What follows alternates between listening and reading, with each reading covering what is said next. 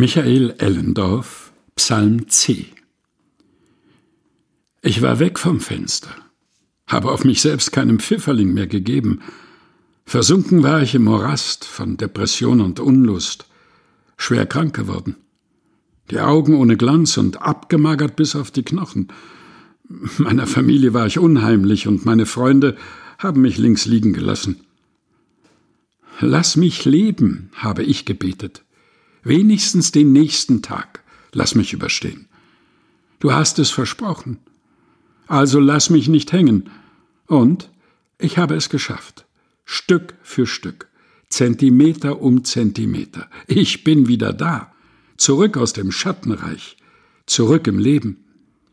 Seht nur her. Seht mich an. Auferstanden bin ich. Nach dreimal 33 Tagen feiere ich mein Comeback und mache eine Tournee durch alle großen Städte der Welt. Michael Ellendorf, Psalm C, gelesen von Helga Heinold.